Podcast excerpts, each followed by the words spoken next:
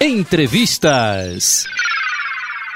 Dia da garotada, dia das crianças, né? Época de alta na venda de brinquedos em todo o país, não poderia ser diferente.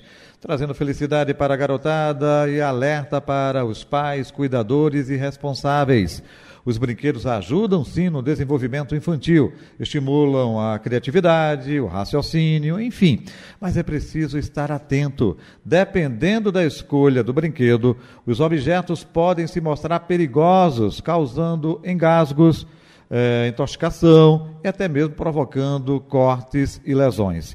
Eu estou com Érica Tonelli, ela é especialista em tornos seguros e protetores da Aldeias Infantis SOS para esclarecer sobre essa escolha dos pais na hora de comprar brinquedos.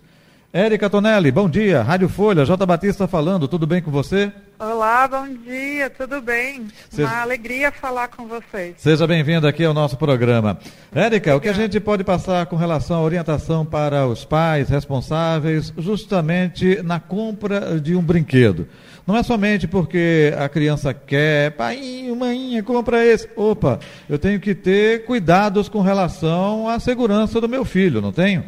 Sim, exatamente. Nós precisamos sempre estar atentos, primeiro, né? Comprar os brinquedos de acordo com a faixa etária, né? Então, nas embalagens dos brinquedos tem lá o Imetro, né? Deixa o indicativo de qual é a idade daquele brinquedo. Então, da gente respeitar, porque às vezes a gente fala, nossa, mas meu filho é tão inteligente, não tem problema de eu dar um brinquedo de uma criança para uma faixa etária maior. Tem problema sim, uhum. porque ele passa por testes esse brinquedo e está dizendo que ele não é adequado para aquela faixa etária menor, porque se tiver alguma peça ou ele se for eletrônico, pode causar acidentes com as crianças. Uhum. Infelizmente, é, triste isso. A gente se depara muito com acidentes provocados justamente por não ter essa escolha consciente dos pais, não é isso? Exato, a gente precisa ter esse olhar da prevenção de acidentes, né? Não é uma questão da gente tomar um cuidado excessivo, não é nada disso. É exatamente que as crianças possam brincar, experienciar com a melhor liberdade e segurança possível. Uhum. Tem brinquedos tóxicos também, não tem? Sim, eu acho que o, o, alerta maior quando a gente fala desses brinquedos né, tóxicos ou que podem causar mais acidentes são aqueles brinquedos que a gente compra no mercado informal, uhum. né? Muitas vezes eles não são mais baratos, às vezes até atraem mais as crianças por conta das cores, claro. dos barulhos e tudo mais mas eles não são testados. Então, isso pode trazer um enorme risco, né? Se a criança levar a boca, ou até, às vezes, não é um brinquedo de pôr a boca, mas tem algum líquido dentro dele. Ou, então, isso é um risco muito grande. Uhum.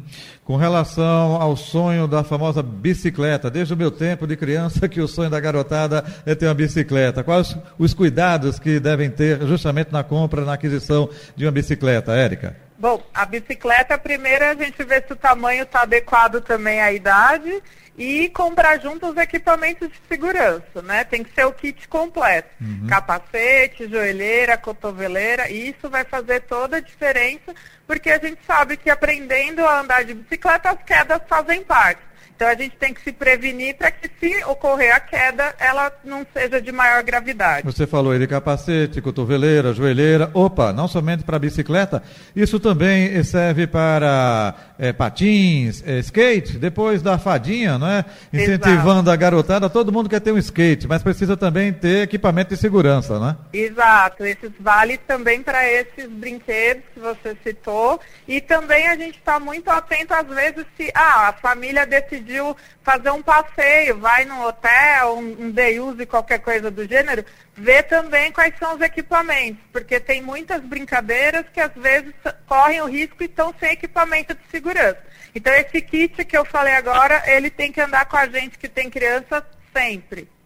É, Érica, fica à vontade. Que outros brinquedos chamam a atenção de um cuidado redobrado na hora da compra? O pai é, é, deve é, verificar, ler, mas também tentar mexer se alguma pecinha sai. Fala um pouco sobre isso. Olha, os brinquedos, assim, acho que a maior dica é da gente sempre comprar brinquedos que são regulamentados, né, que estão lá com o selo do Imetro. Esse é um grande diferencial. Passando o tempo, a gente sempre está olhando esse brinquedo se ele continua em boas condições, Porque a gente acaba dando brinquedo e as crianças brincam, brincam, a gente não, ele vai também tendo um desgaste. Uhum. Então, isso é importante ver se aquele brinquedo vão ter crianças de idades diferentes brincando ao mesmo tempo, uhum. porque senão a gente recorre no risco que eu falei antes, de ter criança menor brincando com um brinquedo que ela ainda não pode. Entendi. Mas eu acho que um alerta muito importante, que tem muitos pais que aproveitam essa data, são os brinquedos eletrônicos, né? Celular também, tablet,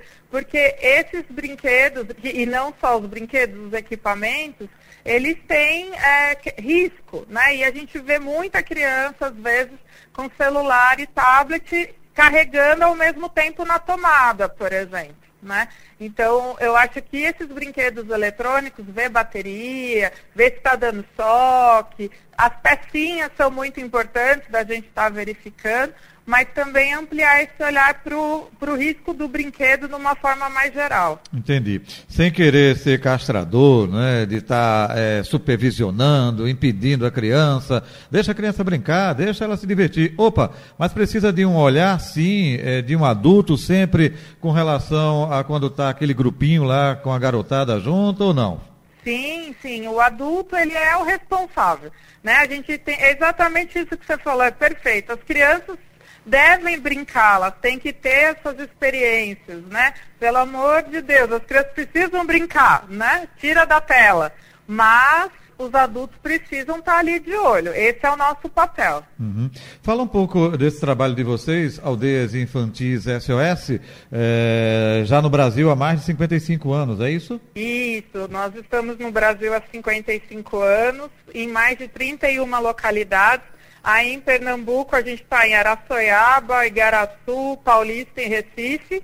Temos mais de 80 projetos, então a gente trabalha com foco nas crianças e adolescentes e suas famílias, né, para o cuidado alternativo e fortalecimento familiar. E esse programa de, do Criança Segura, de prevenção de acidentes, que eu estou falando com vocês e trazendo essas dicas para que a gente tenha um, um cuidado de qualidade com as nossas crianças. A, a garotada agradece, né? A família agradece de maneira em geral, né?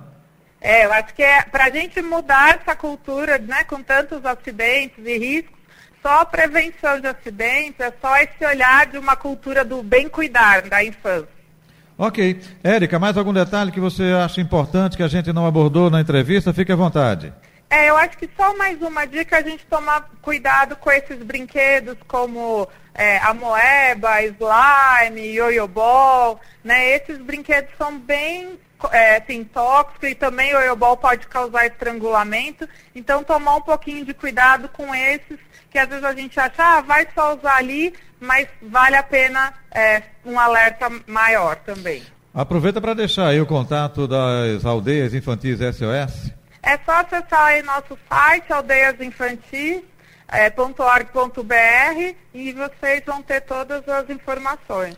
E é. também as redes sociais, né? Tanto Instagram quanto Facebook. Érica... E Aldeias Infantis SOS. Érica Tonelli, muito obrigado pela participação, esclarecimentos acima de tudo. Um feliz dia da criança para todos nós, hein? É, para todos nós e que as crianças aproveitem muito. Um abraço. Valeu, tudo de bom.